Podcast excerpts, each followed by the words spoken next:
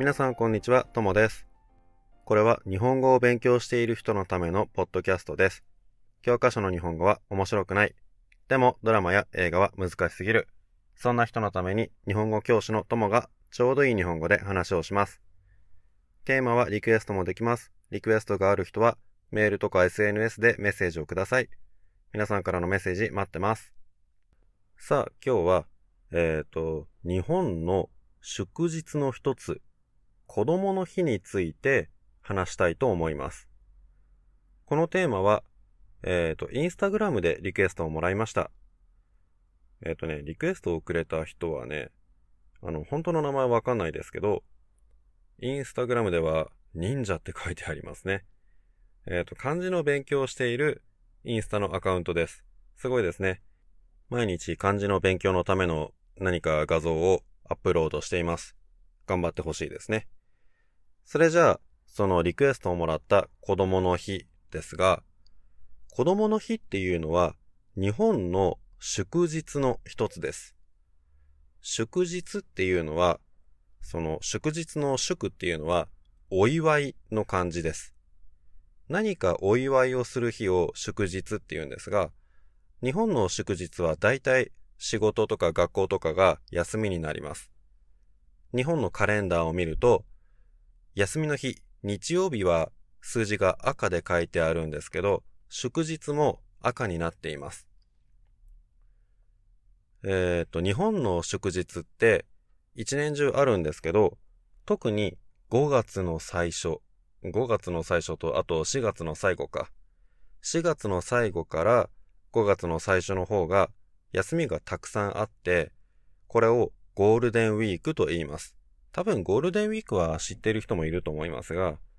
このゴールデンウィークの中の一つ、それが子供の日です。日本に祝日たくさんありますけど、じゃあ子供の日はどんなことをするのか、子供の日ってどんな日なのかという説明をしますね。子供の日は5月5日なんですけど、この5月5日っていうのは、もともとは子供の日じゃなくて、単語の節句って言って、男の子の、あの、成長、男の子が元気に、えー怪我をしないで、ちゃんと大人になるようにっていう風に、そういう風にお祈りをする日でした。でも後から、この5月5日、同じ日に、男の子だけじゃなくて、男の子も女の子も、どちらもちゃんと元気に育ちますようにっていうお祈りをするっていうことが決められました。それが子供の日です。だから、日本ではその5月5日、子供の日なんですけど、この日にすることっていうと、その昔の男の子の子供の、えーその時のいろいろな習慣が残っています。じゃあどんな習慣があるのかっていうと、まずは有名なものというか、日本のどこに行っても見ることができるものだと、鯉のぼりというものがあります。鯉っていうのは魚です。魚の名前です。布を魚の形に切って、そして魚の絵を描いて、それを自分の家の庭とかに飾る。それが鯉のぼりです。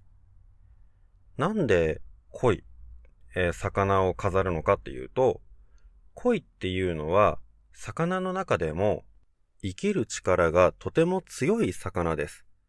いろんなところで生きることができます。池とか沼とか川とか。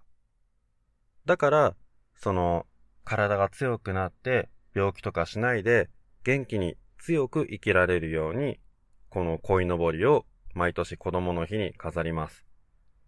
あとは鯉は強いっていうだけじゃなくて、これは中国の古い話なんですけど、鯉は川を登っていって、そしてすごいその激しい川を登り切ったところで竜になるっていう風に言われている話があります。竜っていうのはドラゴンですね。だから、その鯉のぼりを飾って、そして自分のうちの男の子も鯉みたいに川を登って最後にドラゴンみたいに強くなるようにっていう、そういう思いが鯉のぼりには入っています。それじゃあ次に子供の日にすること。子供の日に食べるものもあります。何を食べるかというと、柏餅です。柏っていうのは木の名前なんですけど、柏餅は餅をその柏の葉っぱでくるむ、そういうお菓子です。なんで柏餅を食べるかっていうと、柏の葉っぱはとても丈夫で、なかなか木から落ちないから、だから縁起がいいそうです。縁起がいいってわかりますか？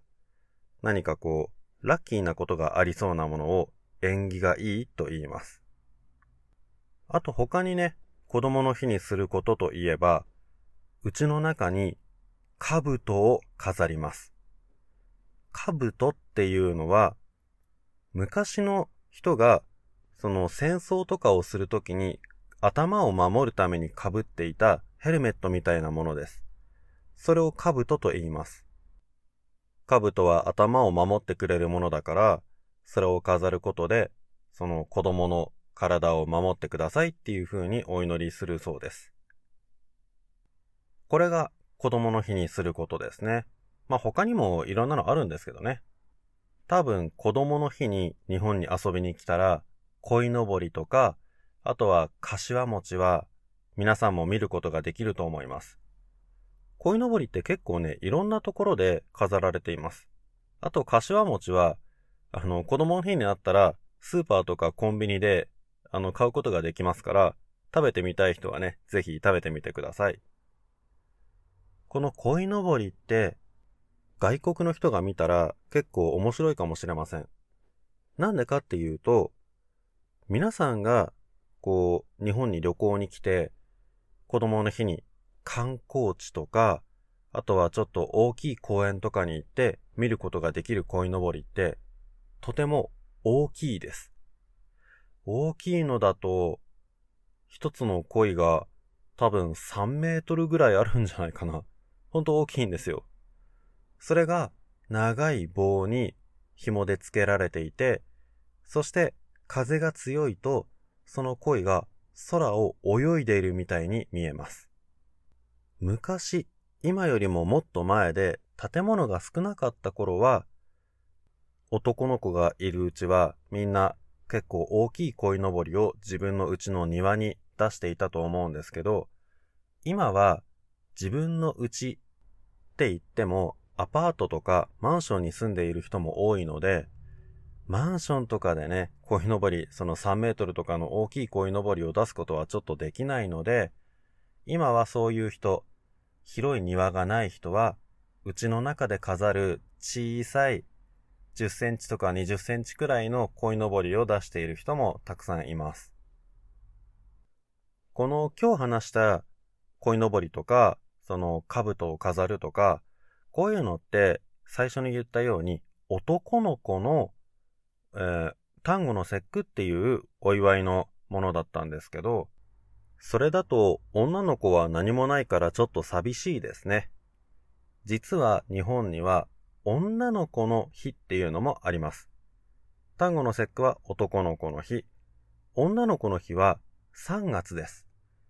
3月のひな祭りという日です。ひな祭りもやっぱり子供の、女の子の子供のための日ですから、